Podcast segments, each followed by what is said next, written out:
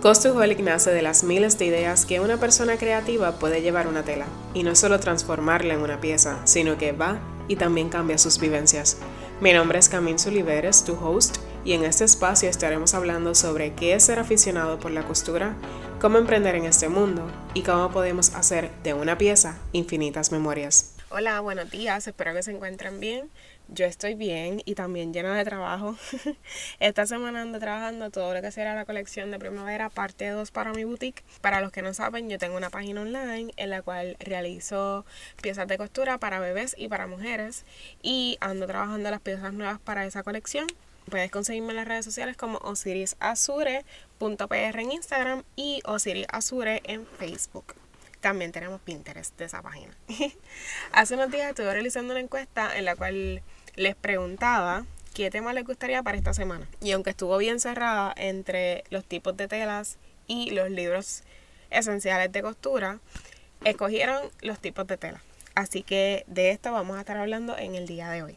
Ya sea para confeccionar una prenda de vestir, para confeccionar cortinas, para realizar alguna artesanía, hay que saber siempre elegir la tela adecuada y que debemos tener en cuenta para poder escogerla correctamente? Bueno, pues número uno, el ancho de la pieza que vamos a realizar. Número dos, el precio. Y número tres, el cuidado que precisa esa tela en particular, porque hay algunas que hasta hay que limpiarse en seco, no se pueden mojar. A lo que llamaríamos tela, eso es un tipo de tejido. Y los tejidos hay varios de ellos. El primero y más conocido es el algodón, y este sale de una planta, básicamente es el tejido del algodón, de, la planta como tal. Es resistente, se, se arruga fácilmente, pero al igual es bien sencillo para planchar. La exposición prolongada al sol lo puede estropear. Pero hay diferentes tejidos de algodón.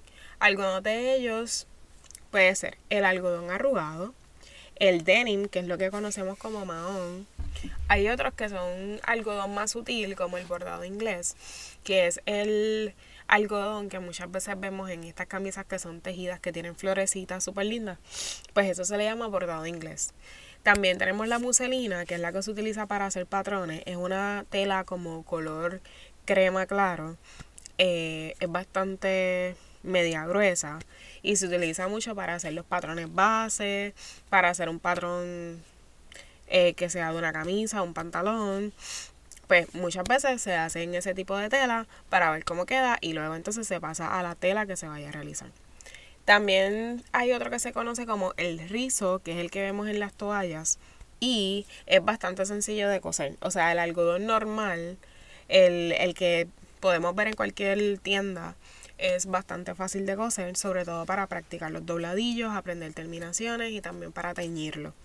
En el caso de este tipo de algodón es bastante fácil porque tú lo puedes planchar, eh, los dobleces que le realices, básicamente puedes manejarlo con, con las manos, no es tan, ¿verdad? tan difícil como algunas otras telas, por ejemplo, que tengan brillo. Otro tejido es el tejido de lana. Como referencia está la franela, que es con la que se realizan las frisas.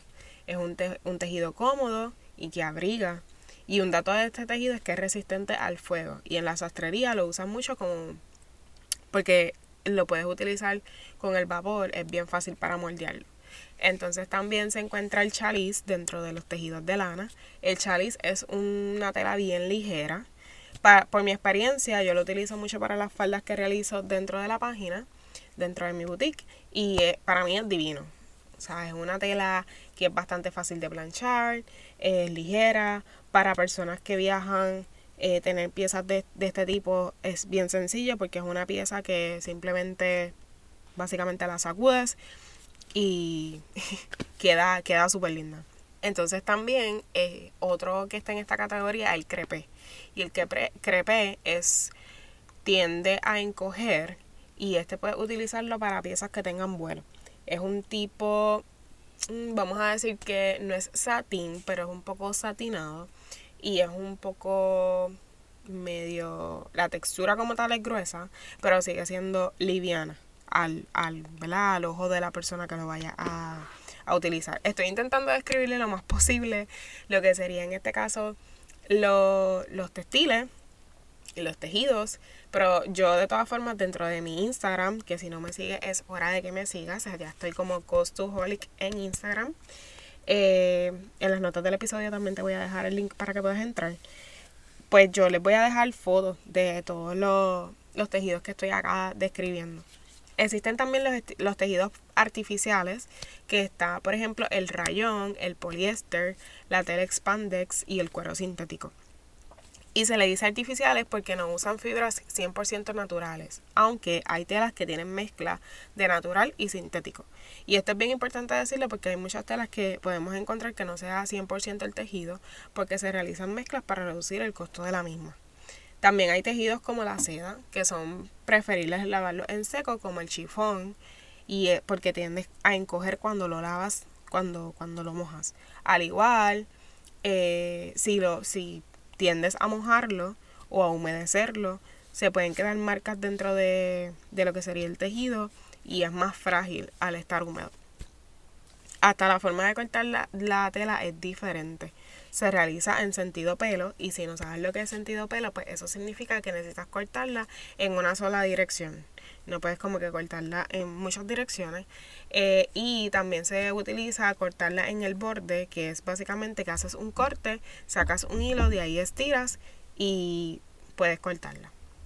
También es importante como parte del contenido que nosotros vamos a tener en Instagram, es que este tipo de todos los tejidos que le estoy describiendo en estos momentos son tejidos que podemos utilizar para hacer piezas de costura cuando vamos a hacer piezas como por ejemplo cortinas, que muchas veces por ejemplo se utiliza la lona, que es otro tipo de tejido también.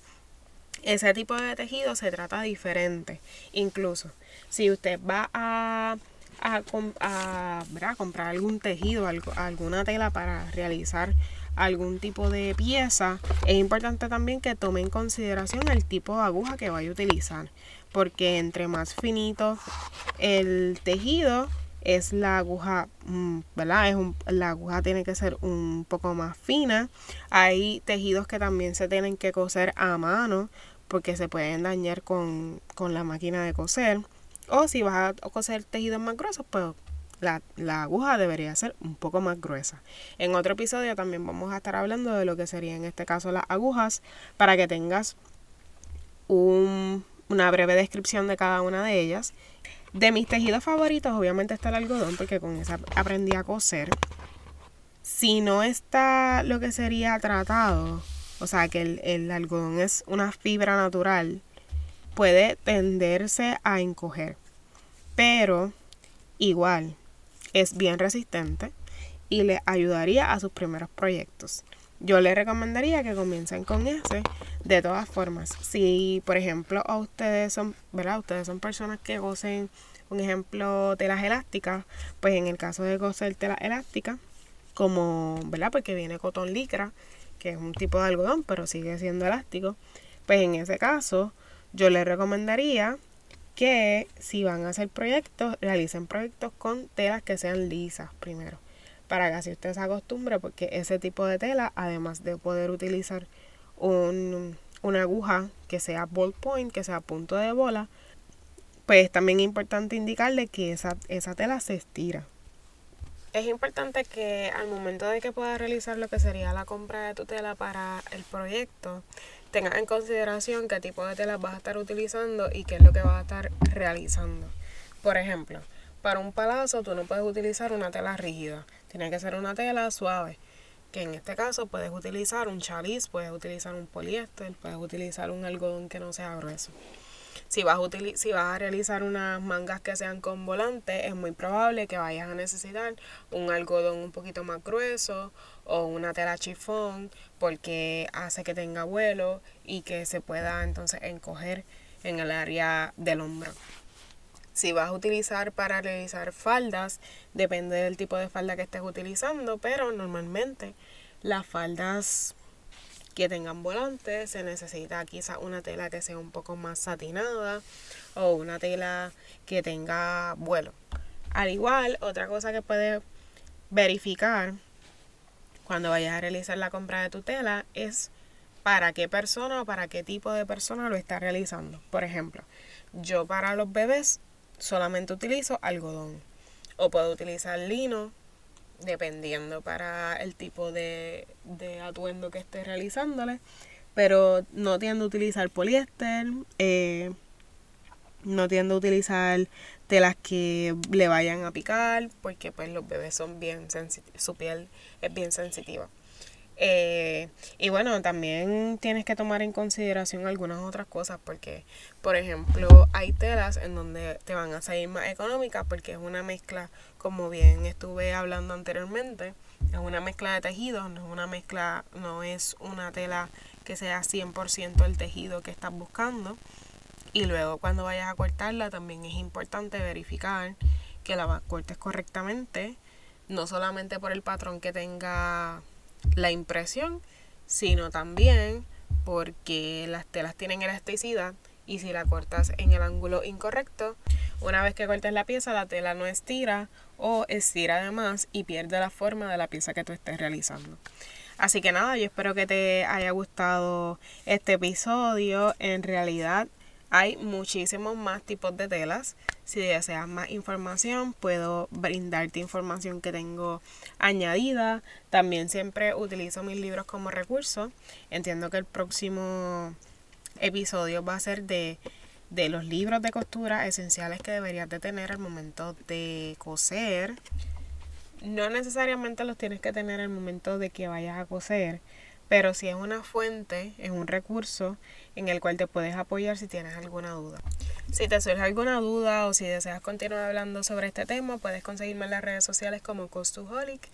Estaré allá en Instagram y en osiriazure.pr al igual para hablar contigo, contestarte preguntas, eh, continuar la conversación. Gracias por escuchar este podcast, gracias porque se ha convertido en un gran reto y motivación realizarlo. Así que nada, siempre te doy las gracias y que tengas excelente día.